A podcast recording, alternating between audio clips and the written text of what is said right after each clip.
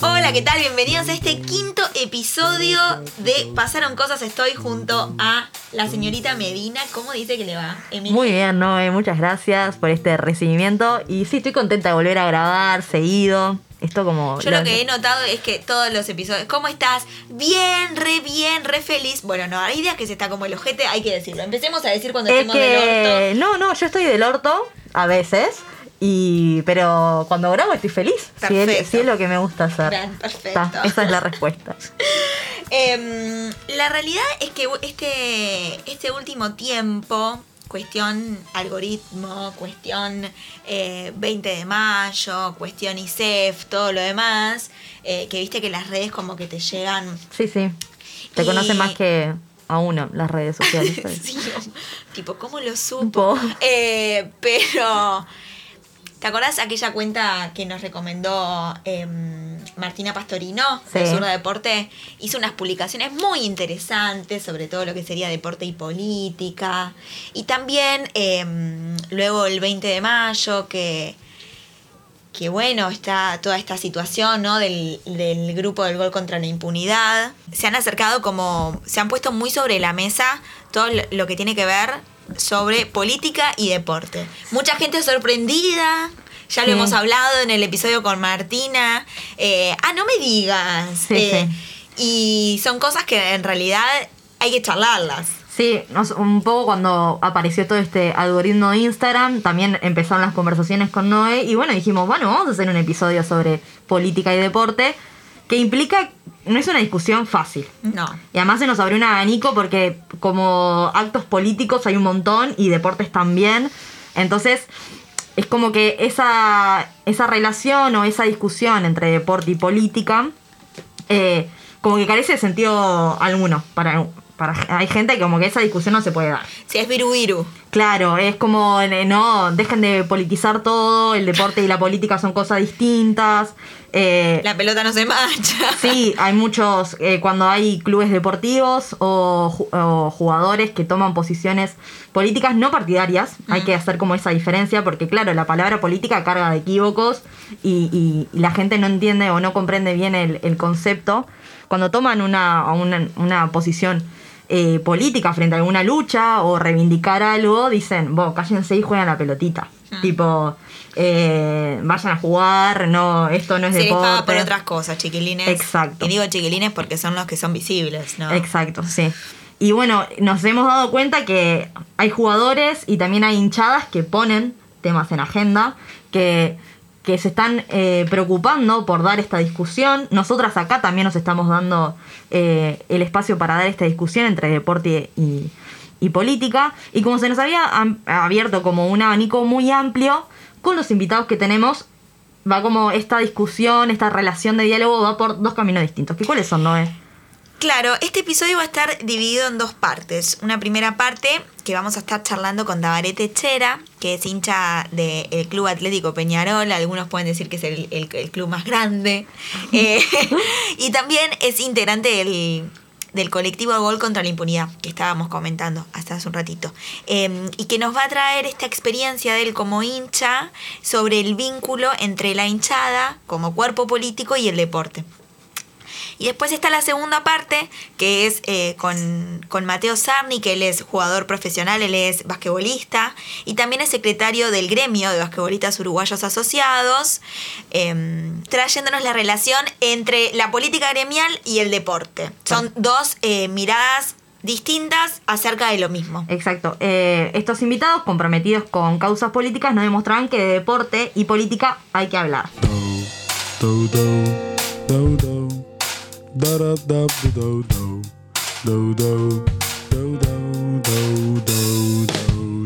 Un podcast en donde dos amigas y varios invitades se juntan a contarnos qué ha pasado.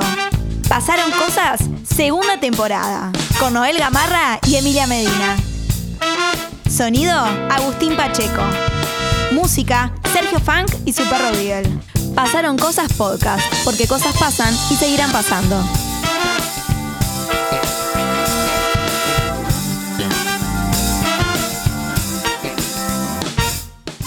Muy bien. En esta primera parte vamos a recibir a Tabarete Chera. integrante del colectivo Gol contra la Impunidad e hinchada con memoria. Eh, esta parte fue grabada el 29 de mayo. Hace un montón. Eh, la verdad que sí, la verdad que sí. Eh, Pasaron cosas. porque en el medio, entre que lo grabamos, medio que ya sabíamos, pero también diciendo, no va justo a pasar, pero pasó, porque las cosas pasan y seguirán pasando. Porque este 11 de junio se publicó el comunicado oficial, se me pone la piel de gallina por parte del Club Atlético Peñarol, en el que informan que luego de una resolución unánime de su consejo directivo, informan lo siguiente. De esta manera, el club habilita, bajo el cumplimiento de una serie de requisitos, la pérdida de calidad de socio para aquellas personas que fueran condenadas por delitos graves, tales como crímenes de lesa humanidad, genocidio, terrorismo, homicidio, con circunstancias agravantes especiales, incluyendo el femicidio, violación y abuso sexual. Y agregan, el Club Atlético Peñarol, honrando los fines y valores consagrados desde su nacimiento, mantiene en alto su firme compromiso con sus socios e hinchas y con la sociedad uruguaya en su conjunto, promoviendo la práctica del deporte, el bienestar y la sana convivencia de la sociedad. Y uno no puede, o sea, es una emoción grande Es una porque emoción. fue una lucha muy intensa que nos contaba Tabaré. Y, y bueno, entonces vamos a dejarle a continuación la entrevista que tuvimos con él eh, anterior a esta, a esta resolución que nos deja eh, muy felices, eh, muy emocionadas. Así que bueno, con ustedes, Tabaré Techera. Bueno, bienvenido Tabaré Techera, integrante del movimiento Gol contra la Impunidad. ¿Cómo estás? ¿Qué tal? ¿Cómo les va? Muy, buenas, muy buenos días para todos. Tenemos una duda, Tabaré, porque nosotros te tuvimos eh, para conseguir tu contacto entrando a Instagram y vimos que estabas en muchas movidas en San José. ¿Sos Maragato?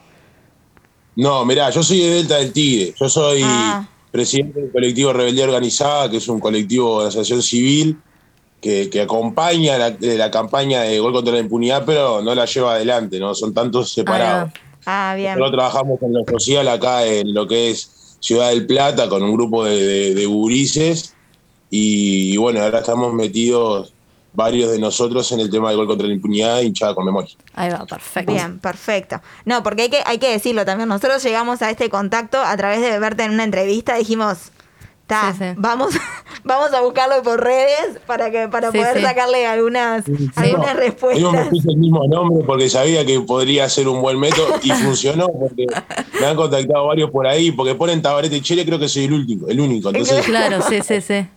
Total. Bueno, eh, Tabaré, constantemente se pregunta sobre el poder de los clubes deportivos, sobre la construcción de la memoria colectiva, ¿no?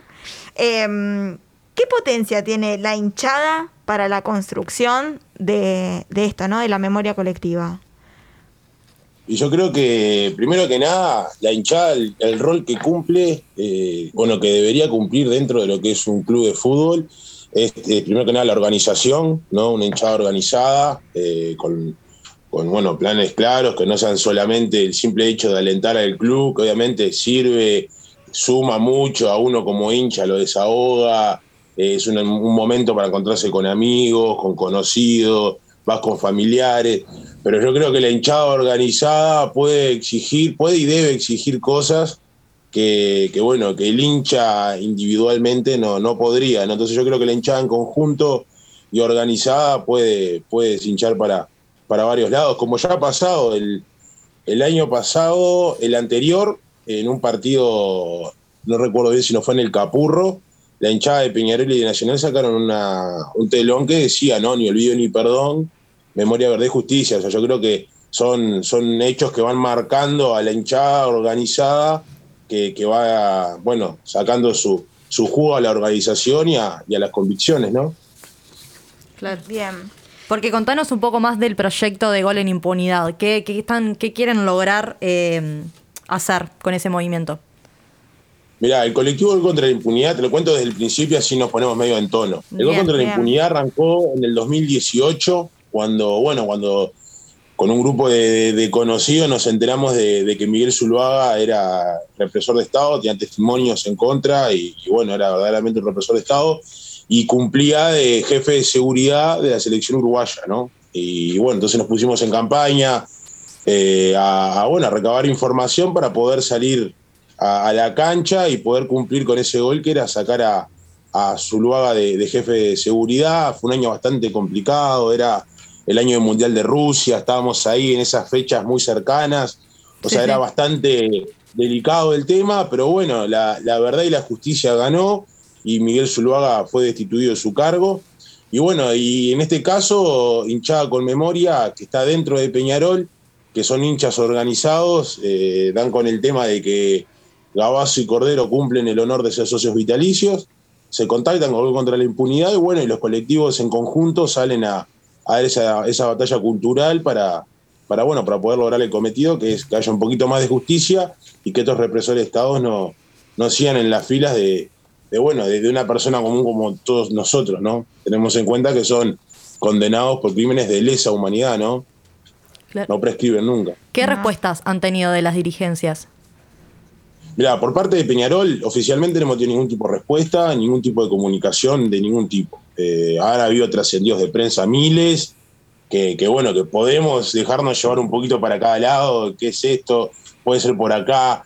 Nos dio su, opinión Rubio, o sea, nos dio no, o sea, la declaró de que estaba a favor de que, de que salieran, pero que bueno, que van a dejar a, votación de- del Consejo, pero la verdad que oficialmente no hemos tenido ninguna respuesta. Ya hace casi un mes que entregamos la carta oficialmente pidiendo la, la reunión para, bueno, para poder dar esa discusión con la directiva, para presentarle la documentación, para que reciba una comisión nuestra para poder dar esa, esa charla, pero no, no hemos tenido respuesta verdaderamente de ningún tipo por parte del club. Sí, bueno. la idea, pregunta, la idea es que después de, mm, de que ustedes le brindaran esta información, después de ahí, fuese a la reunión del consejo. Mirá, nosotros No realmente eh, son, son temas, son tiempos raros, ¿no? En Mm. todo, en todo el ámbito, no solamente en Peñarol.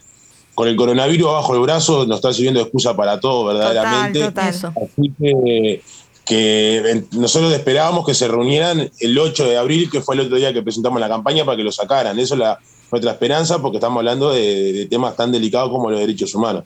No, no, no hubieron la respuesta que queríamos, pasó el tiempo, esperamos ser recibidos para poder, eh, obviamente, ver las opiniones diversas que hay, porque obviamente, lamentablemente, hay muchos intereses políticos dentro de Peñarol que, que- que no son sencillos y que tampoco son, son fáciles de ver ni analizar porque no van dentro de lo, de lo que es lógico, porque si, si fueran dentro de la lógica yo creo que estos temas ya serían resueltos, ¿no? Mm. Pero Claro. no, hemos, no hemos tenido lo- los mecanismos correspondientes para poder sacar este tema lo más fácil posible y con conciencia, ¿no?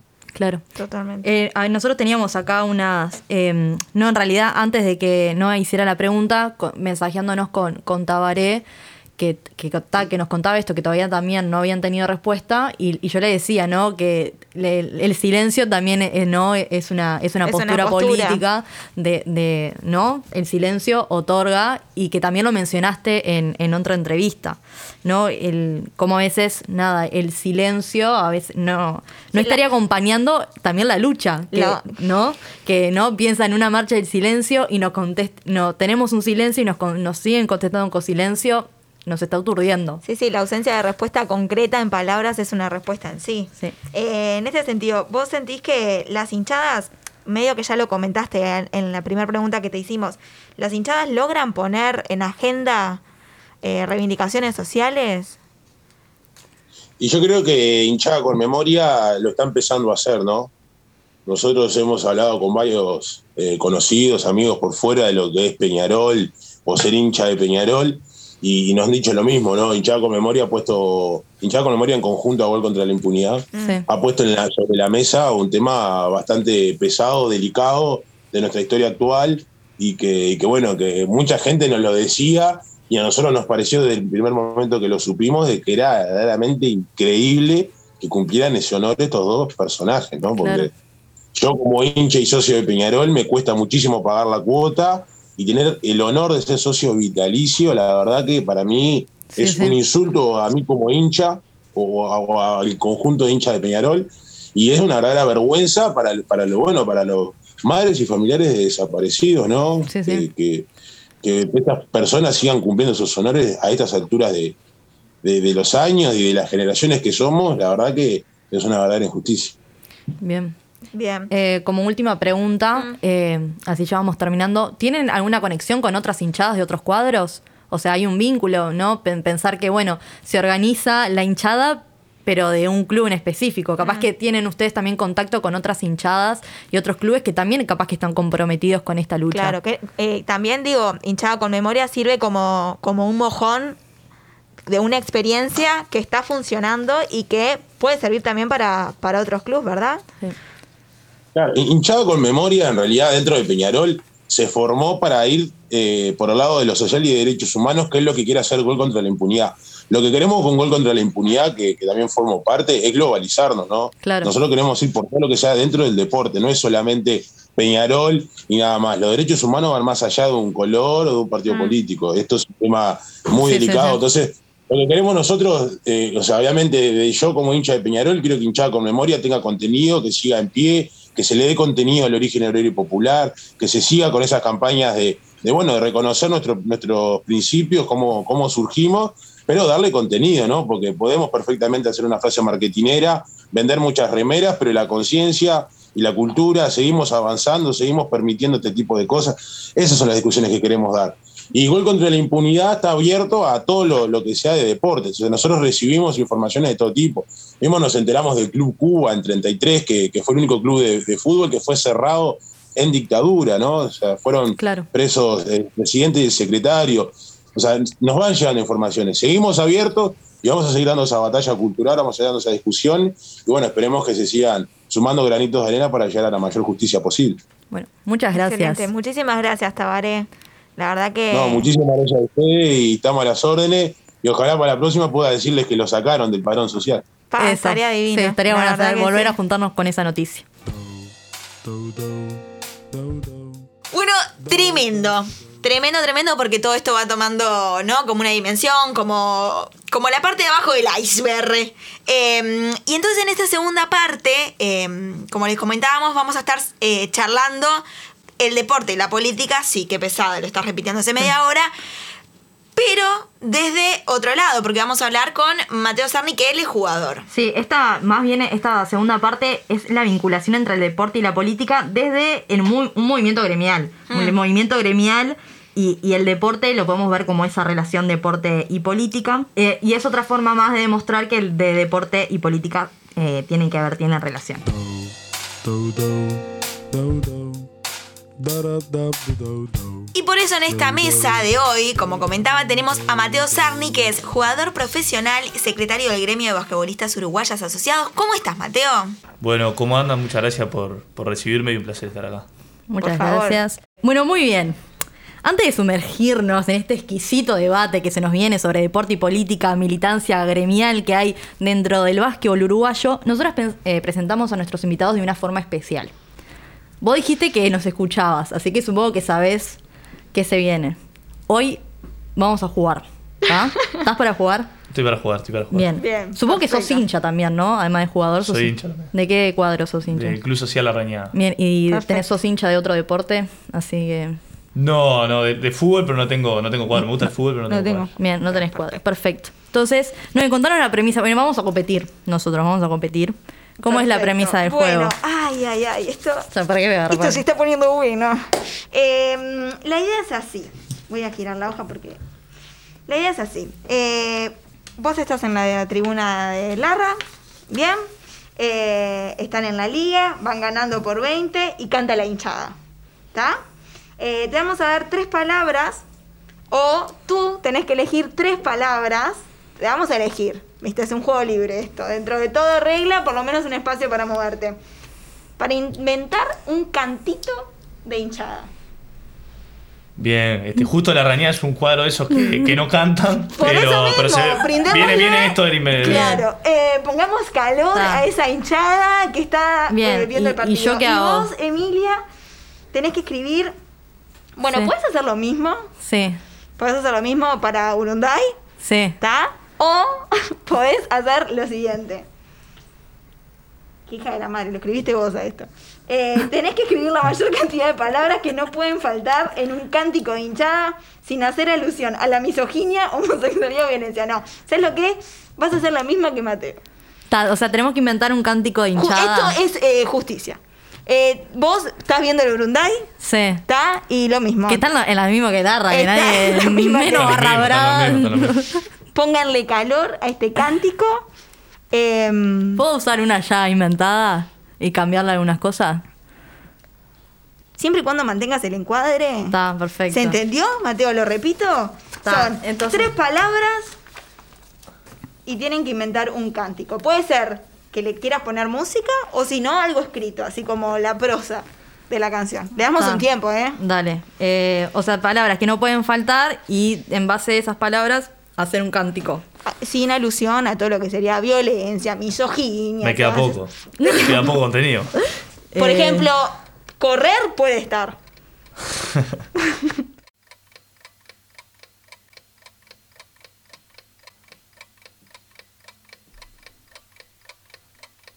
Estoy. Ja, Yo creo que hice trampa igual. bueno. Yo también. digo. No, dentro del yo creo que hice trampa, no. Si crees que hiciste trampa es porque hiciste trampa. Igual está, o sea, no es como, che, creo que hice estoy. trampa. No, bueno, Estoy. estamos. Estoy. ¿Empiezo yo? Bueno, ya que estás tan dispuesta a empezar. Hoy te vinimos Ah, viene con manito. No, no saben lo que es esta foto. Eh, Vamos Pachu, la ¿te ver- animás ya, a- está inventada ya, pero le, le agregué, vamos la verde, oso, mi vida. Empezá otra vez porque te interrumpí, por favor. No, voy a empezar de vuelta. Dale, hoy te. Siempre te vengo a... Alguien que haga percusión en la vida, aunque no quiera la policía. Y ahí terminé. Sigue, pero que la tiene que, la tiene que seguir. Y fueron tres Me palabras, ganar. cuatro. Te tenés fe. Yo la conozco un poco esta canción que Es que sí, ya te dije. Es como un clásico. Es un clásico. ¿no? Es pero un clásico, Lo único que le cambié fue verde. Bueno, yo creo que hice Poco, trampa. poco, poco, poco. Poco espacio para la creación individual. Mateo, eh, por favor, eh, hace justicia. No, igual quiero decir que de las canciones en su momento, cuando iba a ver fútbol, iba Sí. a ver a Defensor. Lindo, lindo cuadro. Un cuadro aparte que, que tenía canciones que no insultaban, Ah, lo cual bien, es, bien. Muy de defensor. es algo a destacar, es algo a destacar. Y puse la canción, este, la cambié con, con lo de la arañada, pero ¿La desde- querés cantar o la querés recitar? capaz de recitar. Está perfecto. No la canto después. Desde el oeste hacia el este y desde el norte hacia el sur, brillará blanca y rojiza la Rañada Social Club. Y la rañada, la rañada. Na, na, na. No sé cuál es el tema. Eh, Buen- buenos temas, Defensor. Me encantó, me hizo Defensor acordar- y Capitol, de las mejores canciones de, de barra que hacen canciones distintas. Mirá Capitol vos. también. Sí. No, Eh, no te digo la joyita que encontramos de canciones de hinchada de Peñarol. Ah, sí. Yo para mí hay que poner, ahora en este momento vamos a poner un audio en el de, de cánticos de hinchada de Peñarol haciéndole a Tabaré un honor que es hincha de De Peñarol, De Peñarol. eh, cantada eh, por... eh, Guillermo Vega, un compañero. Le dije, bon, Guille, necesito canciones de hinchada y me mandaba audios ahí de la barra brava de Peñarol. Bueno, muy bien. Ya quedaste presentado lúdicamente con esta pre- preciosa versión. Cuando empezaste a cantar, a mí se me venía Marinera Walsh. Al este y al oeste. ¿No? Capaz que es Marina esa, porque viste que agarran canciones que ¿El de existen. Jacarandá? ¿Lo ubican? ¿Marina Walsh? Yo no, no. bueno. Educador en primera infancia alert. Eh, y entonces, bueno, lúdicamente ya quedaste presentado. Ahora te queremos preguntar, bueno, ¿cómo te sentirías cómodo o incómodo presentándote? Como diciendo, bueno, soy Mateo Sarni, ta, ta, ta. Eh, no, Mateo Sarni, este, jugador de básquet, este, estudio educación física, arranqué a estudiar el año pasado ciencias sociales, este, soy secretario del gremio hace un par de años. Y después trabajo este, en un proyecto en La Rañada de, de básquetbol. ¿Componiendo canciones? No, no, Ah, no, no. porque no, no, Bueno, no- hay no un- sería hay un muy nicho ahí, hay un- No tiene, no tiene proyección. Ah. Pueden quedar para vender, por ejemplo, Ah, otros claro. clubes. Eso puede ser un- una forma de negocio, pero. Mira, este, de acá ya te vas con, con, con tres futuros de emprendimiento. y, y nada, este, trabajo en la rañada en, en la parte de gestión del club y aparte en, en el básquetbol para personas en situación de discapacidad. Y por ahí, por ahí que. presentadísimo, presentadísimo. Eh, ¿Cuál es tu recorrido, tu memoria personal dentro de la militancia? Bueno, ese es un, un tema. En realidad, este, desde la parte del gremio, eh, desde los inicios que arranqué este, en primera división. Eh, ahí el gremio no estaba muy, muy consolidado y había eventos puntuales, pero siempre tenía el interés de, de participar. Este, y después cuando, cuando arrancamos con esta directiva hace dos años, que, que fue la primera vez que, que realmente se, se, respetó lo que la personalidad jurídica y lo que el, el estatuto te, te, exige para funcionar bien, este, pasé de cero a mil en ese sentido, porque somos pocos los que estamos activamente en, en la militancia de, de nuestro gremio y, y nada, fue como un cambio bastante rápido. Este, y a, anteriormente, este, muy poco, en realidad creo que también esa oportunidad me hizo cambiar mucho mi, mi persona. Antes estaba dedicado únicamente al básquetbol y, y veía eso como lo único que, que, había ahí. Y en realidad hoy, este, bueno, lo de la Facultad de Ciencias Sociales y demás, como que creo que todo generó un cambio en mí y me, me hizo mirar hacia otras cosas que, que me interesan y que quiero desarrollar en paralelo con el jugar al básquet. Porque ¿en qué momento se necesitó organizar el básquetbol gremialmente? Como, ¿no? Como gremio. Bueno. Gremialmente como gremialmente gremio. como gremio, perdonen la redundancia. En sí siempre estuvo este, en momentos claves donde había conflictos grandes, pero siempre fue post conflicto tratando de buscar una solución y nunca teniendo una estructura que permitiera prever las situaciones e incluso desarrollar cosas este, que apunten hacia, no hacia problemas, sino hacia mejoras. Este, como es el caso hace unas semanas, por ejemplo, firmamos un convenio con INEFOP de becas educativas, que es un paso enorme este, para, para, nosotros y que la verdad que, que es de las cosas que, que más me interesaba y que, que, más disfruto porque, bueno, a mí me pasa, yo tengo que manejar los que se anotan, que mandan el mail y eso, y te llegan compañeros que vos jugaste, compañeros que capaz que en otro espacio no, no hubieran dado ese primer paso hacia el espacio educativo y claro. que capaz que ese primer paso, más allá de lo que les dé específicamente, puede ser un abrirse a esas experiencias y a, y a todo lo que eso significa. Y bueno, en realidad, eh, la vez que entré como secretario en primera instancia fue en el caso un caso que pasó en Atenas, de que perdieron un partido con Nacional y entró un hincha con un arma y apuntó un jugador. Una bueno. cosa, no, no, no, hay que normalizarla, fue una sí, locura. Sí, una este, locura. Atenas fue desafiliado, pero bueno, ahí este, los jugadores precisaban este, un espacio y justo un compañero que es Leandro Tahuada, que es el presidente del gremio, este, estaba metido y ninguno más le, le daba mucho, mucho bola, como que no lo seguía. Y yo como jugué con él y soy amigo, le quise, lo quise acompañar. Ahí creo que también se muestra un poco la falta de interés que hay en general por los deportistas, por esos espacios.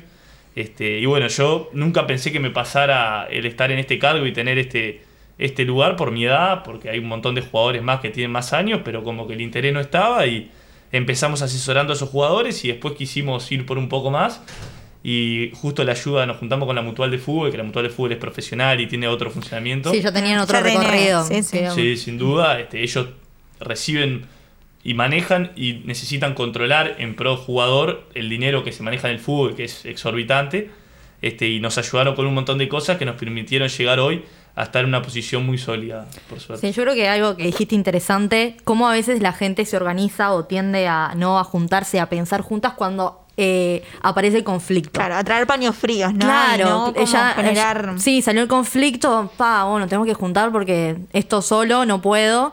Pero vos dijiste, no, es algo interesante, no es necesario en realidad juntarse previo para prevenir. O sea, porque uno cuando se no se junta, pasa en todos los gremios. O sea, mm. yo estando en gremios de estudiantes y, y, también de trabajadores, es eso, aparece el foco y hay que apagarlo, pero en realidad hay veces cuando ya se empiezan a organizar desde antes y a pensar, esos problemas no pasan. Uh -huh. O sea, eh, ustedes ahora tienen como ese plan de estar juntándose en plenarios para proyectándose problemas que pueden llegar a pasar o algo. Sí, este, nosotros tenemos una reunión de comisión directiva cada 15 días, este, que ahí vamos tratando los problemas y, y, también buscando desarrollarnos de otro lado. Ahora el gran objetivo es profesionalizar el, el gremio. No, nunca se cobró cuota, pues tampoco no funcionaba. Este, ahora estamos terminando el tema de la cuenta, que como es todo gratuito, siempre se alarga mucho más. Este, y bueno, ahora uno de los pasos importantes es ese, y a partir de ahí empezar a desarrollar este, en paralelo lo que serían tres instancias. Una es la parte específicamente básquetbol, que es la que ya está más consolidada, que, que refiere a los campeonatos, las estructuras, uh -huh. los reglamentos, todo lo que compete específicamente al jugador, que ya dimos grandes espacios positivos hacia ese lado, que en realidad lo que muestran es que con un diálogo oportuno este, se dan esas cosas, porque hay, tenemos muy buena relación con los dirigentes de los clubes como con la federación. Después está la parte social, que ahora con la cuenta la intención es presentar un proyecto este, a largo plazo. Nosotros hicimos tres actividades grandes este, desde el punto de vista social. Una fue una escuela, la escuela Checoslovaquia, del Cerro, El que, Cerro, colo- ahí ahí va, va. que colocamos un aro, este, armamos el patio de nuevo y lo conectamos con verde y rojo, que eso fue una actividad muy linda, que busca la masificación del básquetbol, pero desde un punto de vista no comercial. Y de sino- territorio también, ¿no? sin duda.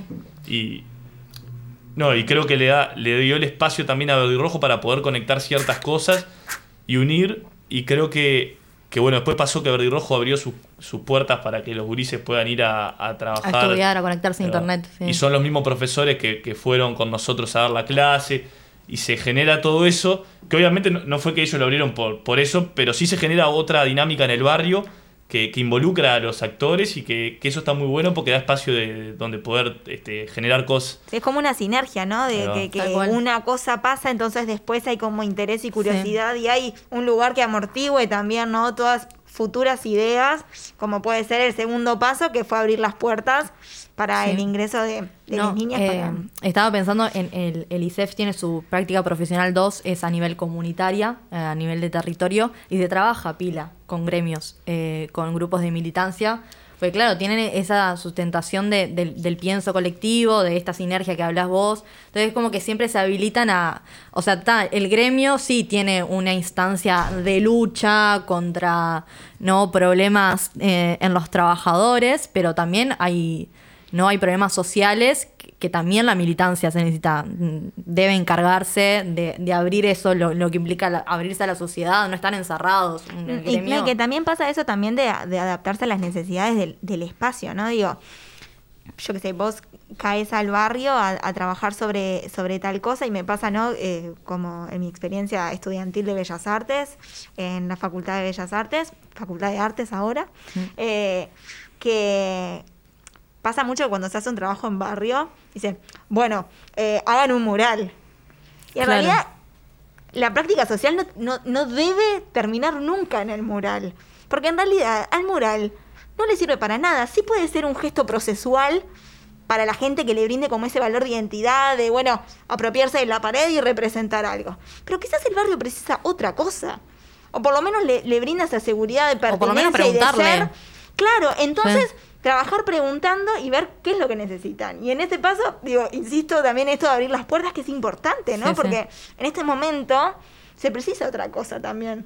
Y poder contar con este espacio es, es fundamental. Exacto, eso, eso es un poco la, la intención que nosotros tenemos. Este, ahora, por ejemplo, tenemos dos actividades. Una es en, en un bar, en un complejo de vivienda Malvin Norte. Fuimos invitados por, por una escuelita que se realiza en otro complejo de la misma zona. Y a partir ¿Cuál de ahí, Porque yo estuve trabajando en Malvin Norte este verano. eh, ¿Te fa, acordás? ¿cómo se llama? El- El complejo es Cablería. no, el complejo no me acuerdo. La escuelita la tenemos en, en nuestro Instagram. No me acuerdo. Ahí va. Porque tiene un nombre en inglés ahí medio Ah. raro. Pero la cuestión que, Sí. que en realidad ahí ellos nos, nos comentaron que, que nada, que le- les vendría bien otro espacio porque en esa zona no hay mucho para poder jugar al básquetbol. Y bueno, la intención va a ser, ya tenemos el aro y lo vamos a colocar en otro complejo con la misma intención de que, se genere un proceso que, que continúe y que, que aproveche la, la instancia. Este, y lo mismo, la idea es en el Concar hacer lo mismo, con una, se hizo una plaza hace poco, que la construyeron los mismos reclusos, con nada crece bajo la sombra, y la intención es colocar un aro ahí también y generar un, un proyecto que, que lo, lo sustente y desarrolle actividades ahí, y no solo que quede el espacio físico realizado y después a, a merced Claro. de lo que pase.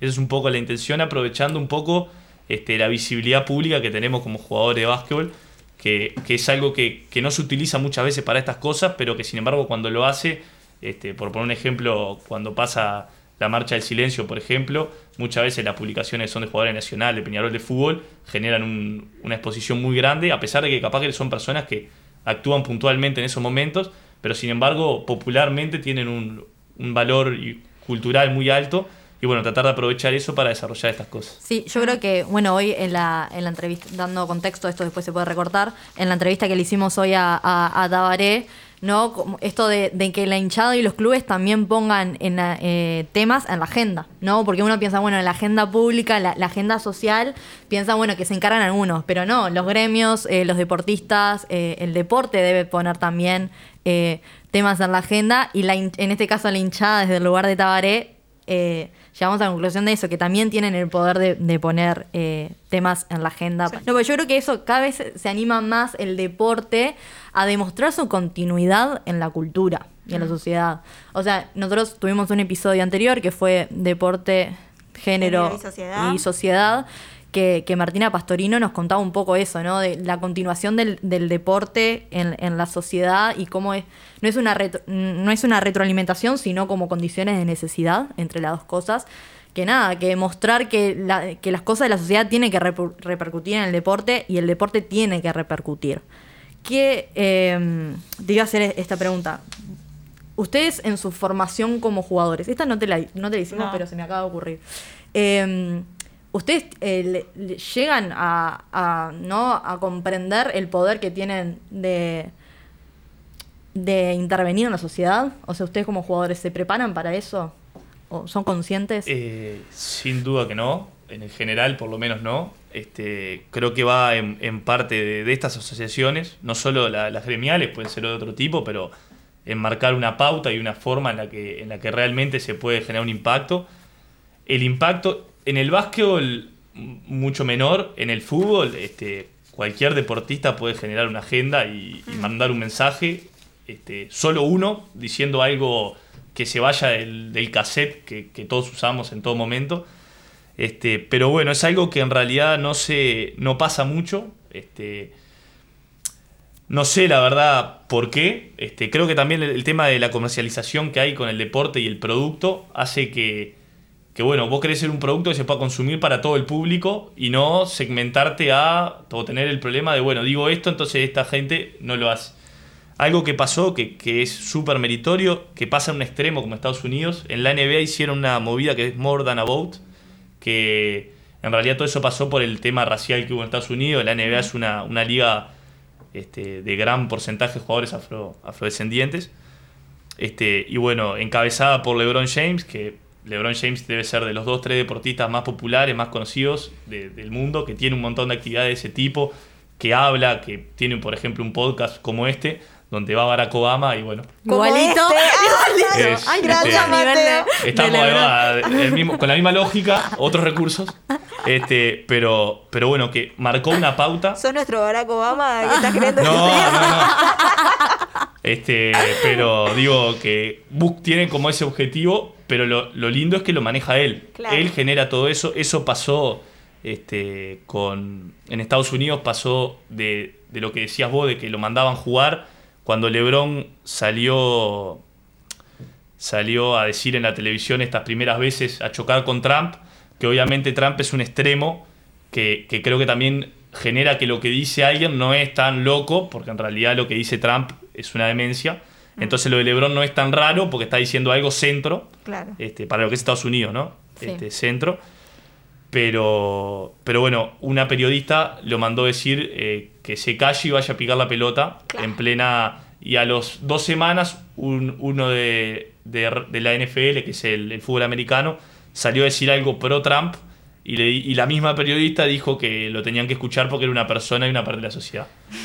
Ahí se Claro. genera todo ese ida y vuelta. Este, pero bueno, esta movida que se hizo, Lebron, este, que no sé, creo que es de los- el deportista que más seguidores tiene en Instagram, por, por decir un ejemplo de lo que llega a él, este, dijo directamente a quién iba a votar, sale con, con Obama, este, y, y generaron, por ejemplo, se arrodillaron ante el himno deEstados Unidos en cada partido, que son cosas que para ellos es muy, es, Sí, tiene sí, un impacto. son Sí, muy ícono, ¿no? sí. Eh, digo, dentro de la imagen, visualizar e- esas posturas corporales, ¿no? Se vuelven como íconos, ¿no? Sí, bueno, un poco de esa posición de, ¿no? de, de rodillas me hace acordar, y también haciendo revisión histórica sobre el vínculo entre deporte y sociedad, cuando I México can, del breathe, 68. I can, I can Ah, breathe, no. que, que hacían el, el gesto de... De cuando estaba ahorcando. Eso, cuando estaban es eso, ahorcando. es, es por eso. Ahí arrancó, eso lo hizo por primera vez un jugador de la NFL, no sé cómo se llama, pero sé que era muy bueno y lo echaron de la liga y no lo contrató nadie más. Claro. Pero ahora lo hicieron todos. Y en realidad, por ejemplo, LeBron James, por poner un ejemplo, tiene un peso en la liga muy grande como producto. O sea, Claro, ponele le una- sirve, o sea. Claro, o sea, él compite realmente contra la liga, no es que él se va a la liga y todo sigue igual. Mm. Entonces, y él usa ese, ese poder, obviamente, hasta cierto punto, como todo, pero, pero fue como un espacio donde, donde el deporte realmente se paró. Eh, abrieron, por ejemplo, para que voten, suscribieron gente, hicieron programas, todo esto lo bancaron los jugadores. Este, cada, cada club, o sea, cada estadio fue un lugar donde podía la gente votar, porque Estados Unidos pasaba que mucha gente o sentía que el voto no le valía o le hacían todo complicado para, para que no pudieran a- eh, anotarse para votar. Este, que esto es algo que creo que va desde los derechos civiles y que, que se sigue manteniendo. Este, pero bueno, fue un espacio donde, donde realmente hubo un impacto alto.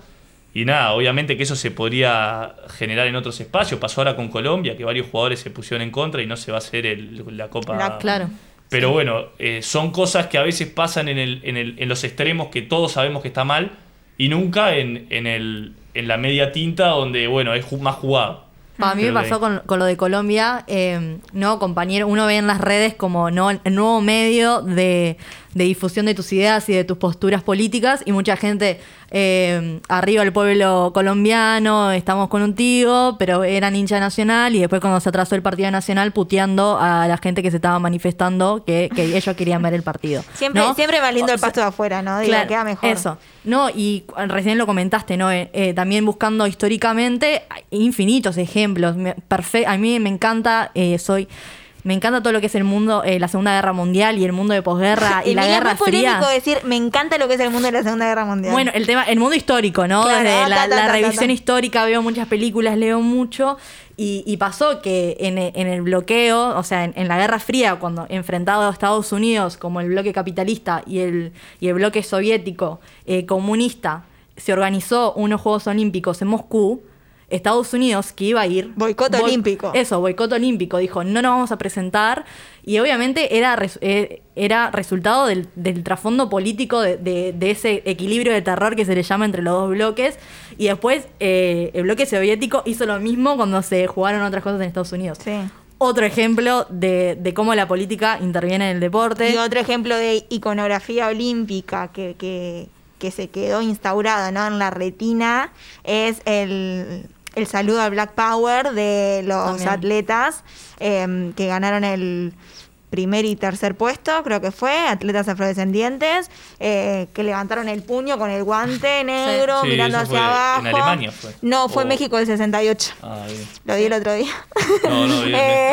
Yo tenía algo de que, de que fue un, un corredor estadounidense negro, Claro. pero cuando estaban los nazis, pero no me acuerdo, Claro, fue ahí también. eso sí, también fue en la, en la Segunda Guerra Mundial. Ah. eh, Hitler organiza unos Juegos Olímpicos en Alemania. En Berlín, ¿no? eh, en Berlín, queriendo demostrar eh, esa Raza raza aria. aria superior, e, e invitan a deportistas afroamericanos y los pasaron por arriba los alemanes y Hitler se quiso enterrar.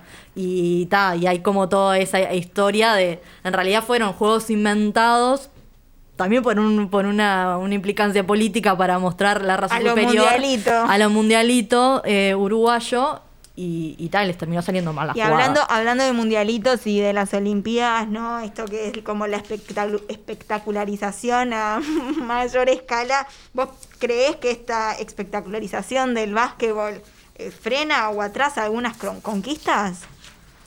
Creo que, que en cierto punto de las conquistas específicamente para, para el jugador, en el caso del básquetbol es diferente porque la relación producto-ganancia este, no es como en el fútbol que, que genera una ganancia importante, sino al contrario, este, es algo que, que aunque es un producto y que cada vez está mejor, este, también los dirigentes de los clubes ponen de, su dinero, consiguen sponsor y con eso también bancan el, desarrollo de la liga.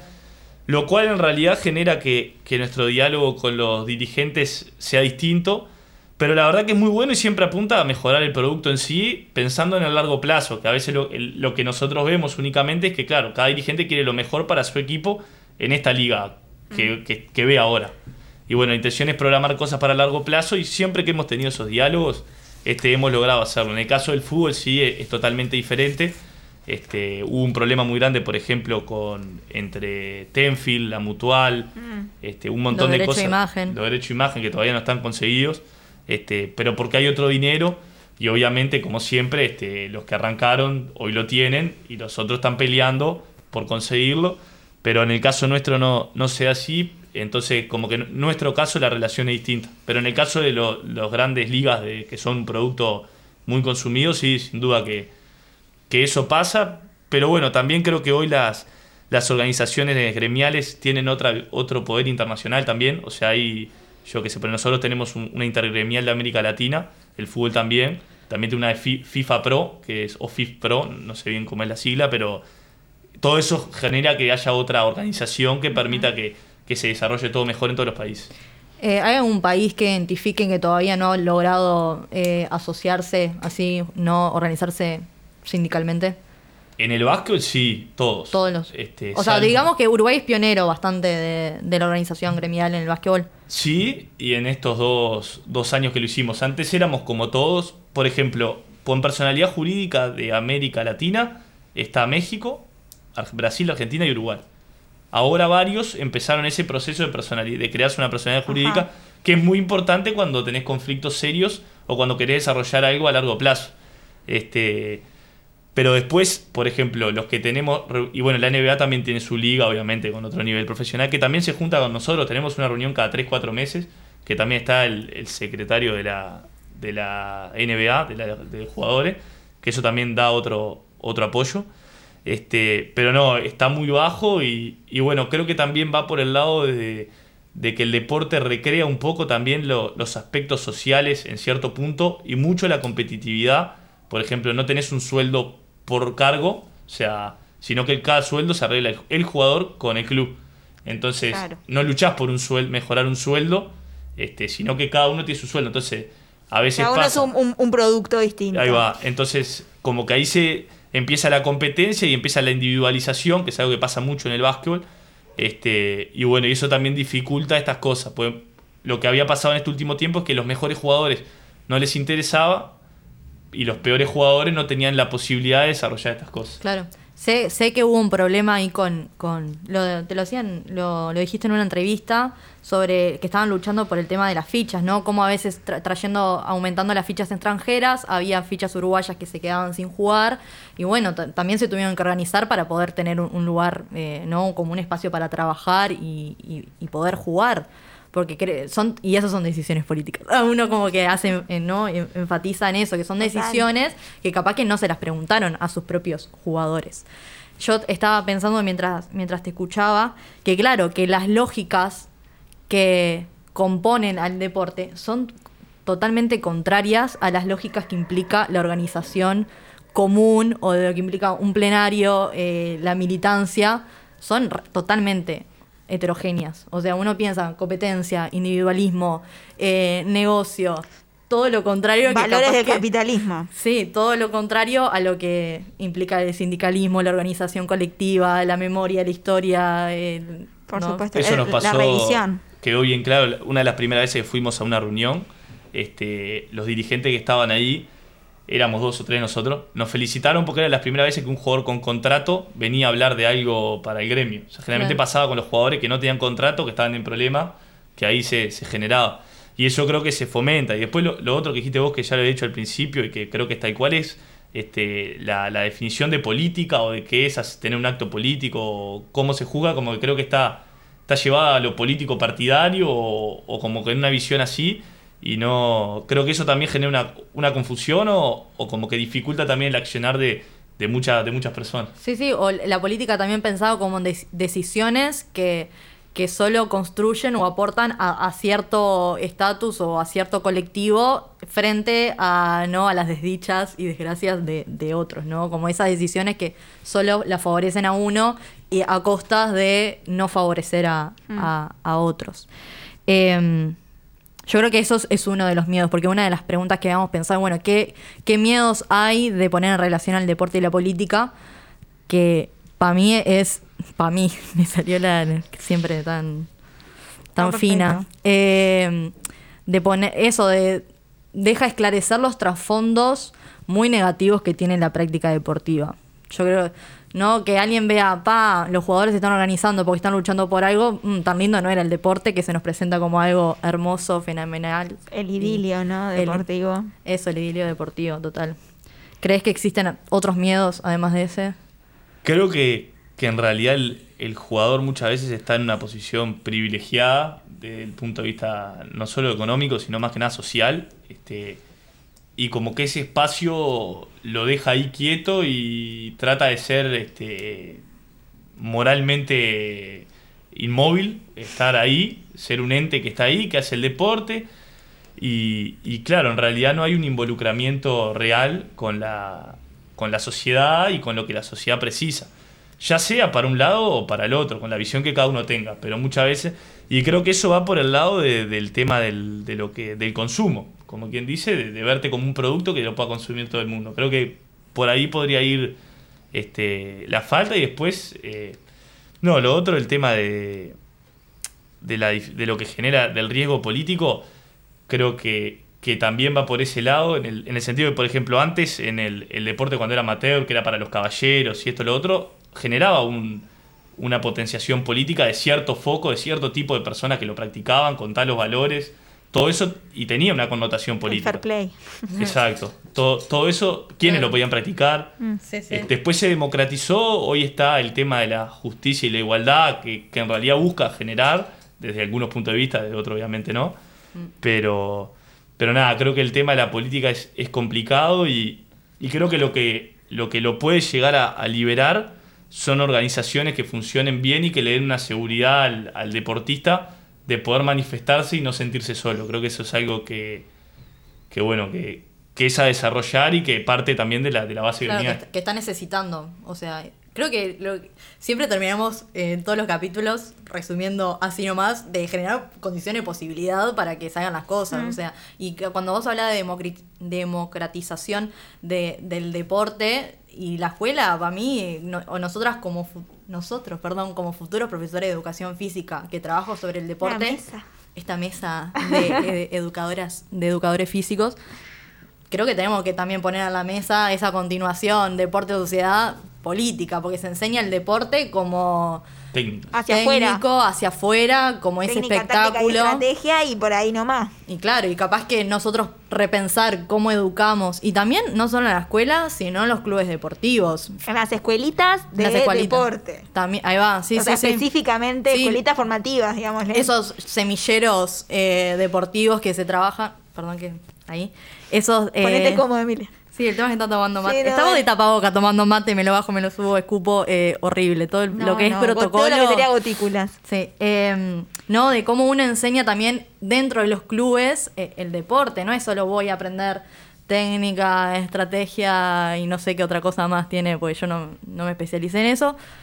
Eh, tenés que darle ese trasfondo, que haga movimientos, eh, mo- eh, movidas sociales, que, que ahora creo Sí, que deporte para qué también, ¿no? Sí. Digo, ¿para qué y para quiénes? Porque digo, también... como, como opio del pueblo, ¿no? Como pan y circo, o como también estos, ¿no? Como generar como agentes de preocupación social y, que sea y una herramienta para, para el cambio social. Exactamente. Eso creo que es algo que ahora leyendo, cuando, cuando arranqué todo esto de los gremios, ciencias sociales, este, algo que, me pasó a mí personalmente y que, lo vi, lo leí en un texto, era el, tema del compromiso, de, de cómo cuando estás en una situación que, te da la posibilidad de, tener la oportunidad de tomar no tomar decisiones, sino influenciar o actuar o hacer cosas, este, te genera todo un, todo un espacio para desarrollarte y, bueno, el, el objetivo buscar cómo eso se puede fomentar en otras personas y darle espacios a otras personas que quieran actuar, que muchas veces están limitados o dificultados y obviamente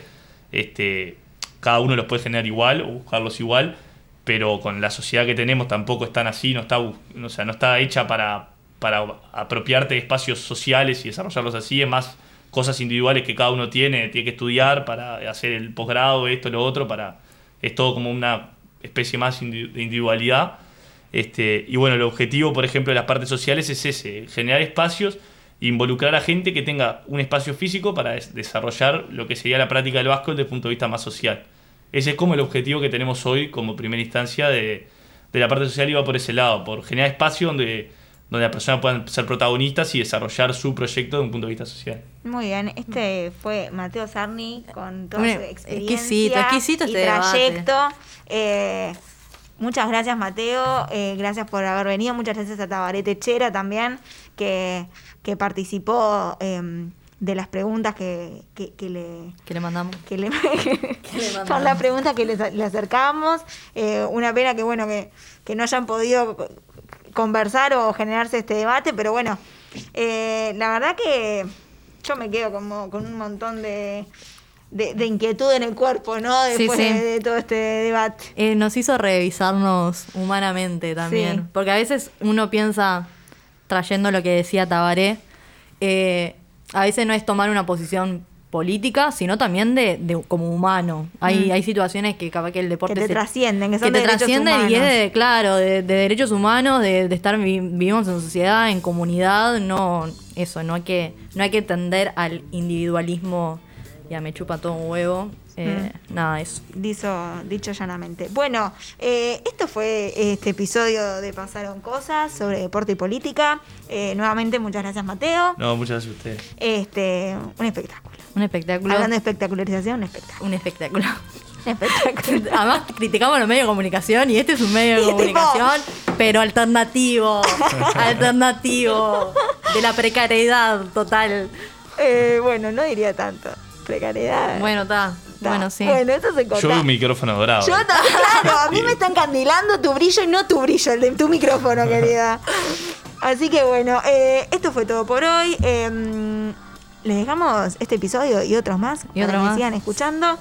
Eh, salud y juego para todos los que nos están escuchando. Gracias a Tabaré Techera, a Mateo Sarni, Emilia. Muchas gracias, Noé. Salud y juego. Buena jornada. Buena jornada, nos vemos.